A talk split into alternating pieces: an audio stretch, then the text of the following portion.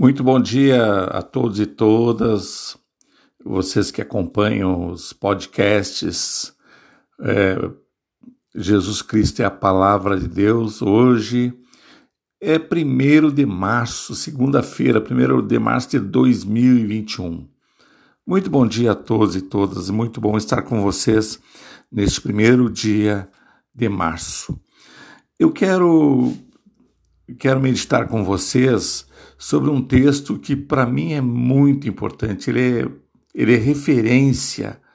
É claro que todos os textos a gente pode, poderia dizer que são muito importantes, mas tem uns textos assim que nos chamam muito a atenção e fala muito para nós. E este texto que eu vou compartilhar com vocês hoje é desses textos assim que é, pautam as nossas vidas, né?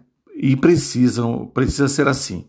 Precisa, precisamos ter desses textos que pautam as nossas vidas.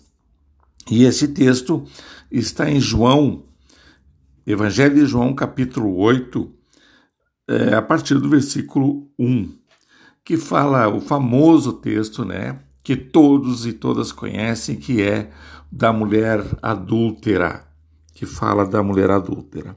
Pois bem, neste texto, homens, né, os homens judeus trazem ah, uma mulher que fora pega em adultério é, na presença de Jesus, para a presença de Jesus, e acusando-na, né, e dizendo que, como fora pega em adultério, teriam né, que apedrejá-la até a morte. E Jesus diz para eles que quem não tivesse pecado que atirasse a primeira pedra. E um a um foram se retirando envergonhados, né, acusados pela própria consciência. E lá no versículo 10, Jesus, erguendo-se e não vendo a ninguém mais além da mulher, perguntou-lhe: Mulher, onde estão aqueles teus acusadores? Ninguém te condenou? Respondeu ela: Ninguém, Senhor. Então lhe disse Jesus: Nem eu tampouco te condeno vai e não peques mais. Então, esse texto né, maravilhoso, é, que mostra claramente a sabedoria de Jesus e também, claro, a sua misericórdia. Ele primou pela vida, ele chamou a atenção para a vida, ele promoveu a vida neste neste texto, né, nesta perícope, ele promoveu a vida evitando a morte daquela mulher. Bom, quando ele diz nem eu te condeno, ele mostra a sua demonstra, né, a sua misericórdia. E eu fico pensando assim naquela mulher que o, o quanto ela ficou aliviada, o quanto ela, ela nasceu de novo, né? Nasceu de novo. E depois, quando ele diz, vai não peques mais. Ou seja, nós, eu e você, todos nós, estamos permanentemente afeitos ao erro. A gente permanentemente está errando.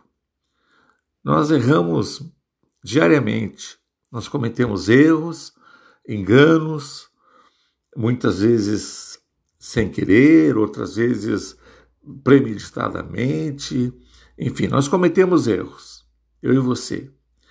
É, o tropeçar e cair é do homem, é do homem, como a, a própria Bíblia fala disso, né? É do homem. Nós tropeçamos, nós caímos, é do homem e da mulher, claro. Nós tropeçamos, caímos, nós nos enredamos às vezes nas nossas próprias pernas, nos atrapalhamos e tantas vezes né, cometemos equívocos tremendos que nos arrependemos pelo resto da vida e muitas vezes nos culpamos por isso e, e até acabamos atrapalhados pela vida toda por nos culparmos e não nos perdoarmos a nós mesmos. Bom, é outro assunto, né? Mas então, cair é do homem, é da mulher, do ser humano. Agora, quando ele diz vai e não peques mais, o que, que Jesus está dizendo?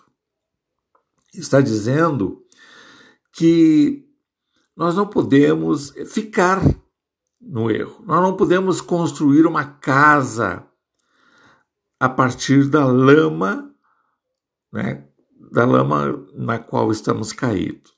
Ou seja, nós não podemos, do nosso erro, construir um lugar para ficarmos. Nós temos que nos levantarmos e continuarmos a vida. Nós somos importantes, você é importante, eu sou importante, nós somos importantes para Deus. Nós, nós temos uma missão, que é a missão de fazer companhia para Deus, e fazer companhia para Deus quer dizer estarmos na casa dele, estarmos na nossa casa, que é a casa de Deus. E aí eu não estou falando de templo, absolutamente, de templos, né? Seja onde for, seja que jeito for o templo. Não, não estou falando disso. Eu estou falando da própria presença de Deus. Eu e você somos chamados para estarmos na presença de Deus. Então, vai, não peques mais, quer dizer assim, não constrói uma casa para ti a partir do teu erro. Não constrói para ti uma casa a partir da, dessa lama no qual você caiu, né? Então, é, se eu tropeço e caio, e a gente normalmente chama erro né, de lama, fazendo essa, esse paralelo assim, né? É, então, eu não devo, não posso pegar aquela lama e construir uma casa para mim. Por exemplo, um exemplo, né? É, bem chulo até.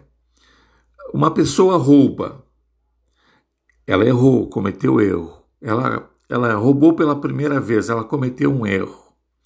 Se ela construir a sua vida no roubo, neste erro, se ela construir a sua vida, se ela fizer disto algo comum, a sua casa, né? as suas referências, toda a sua vida estiver pautada no roubo, ela construiu uma casa da lama do erro, né? da, da lama que ela caiu. Então é isso que Jesus está falando. Ele está falando para a gente levantar e continuar caminhando, continuar na nossa casa, com as nossas referências, que é Deus, não construir no erro o nosso lugar de morada, a nossa casa.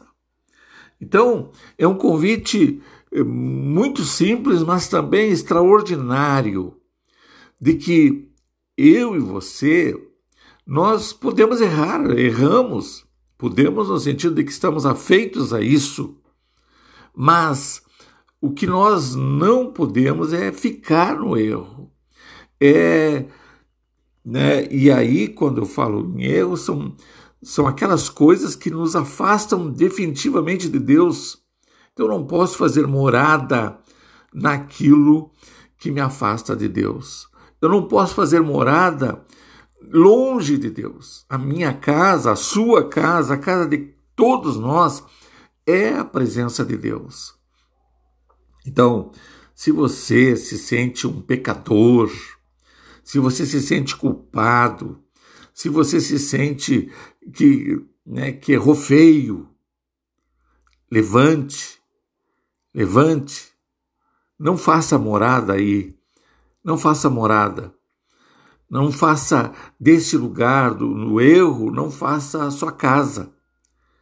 Se volte, volte para sua casa, que é Deus, que é o melhor lugar para você, é o melhor lugar para mim, é a nossa casa, a nossa referência, o nosso lugar de vida. Porque se fizermos morada no erro, nós nunca seremos felizes. Podemos até ter tudo que, que a riqueza, que o poder possa conquistar, mas não seremos felizes. você não será feliz. Por isso, vá e não peques mais. Este é o convite de Jesus para mim e para você. Levante, volte para casa, para a casa do Pai. Volte para o lugar de vida, de alegria, de felicidade, que é a presença de Deus. Deus abençoe você, eu estou abençoando você em nome de Jesus Cristo.